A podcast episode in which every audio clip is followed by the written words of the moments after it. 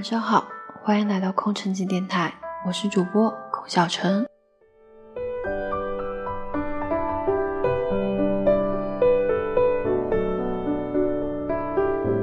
小陈今天想和大家分享的是陆野的《木书》。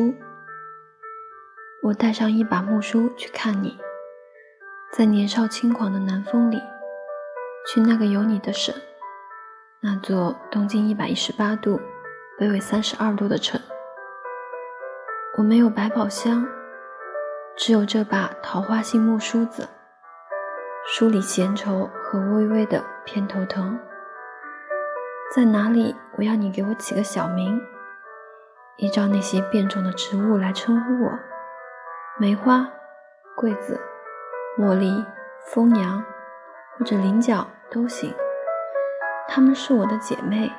前世的乡愁，我们临水而居，身边的那条江叫扬子，那条河叫运河，还有一个叫瓜洲的渡口。我们在雕花木窗下吃莼菜和鲈鱼，喝碧螺春与糯米酒，写出使洛阳纸贵的诗，在棋盘上谈论人生，用一把轻摇的丝绸扇子。送走恩怨情仇，我常常想就这样回到古代，进入水墨山水，过一种名叫《沁园春》或《如梦令》的幸福生活。我是你云鬓轻吻的娘子，你是我那断了仕途的官人。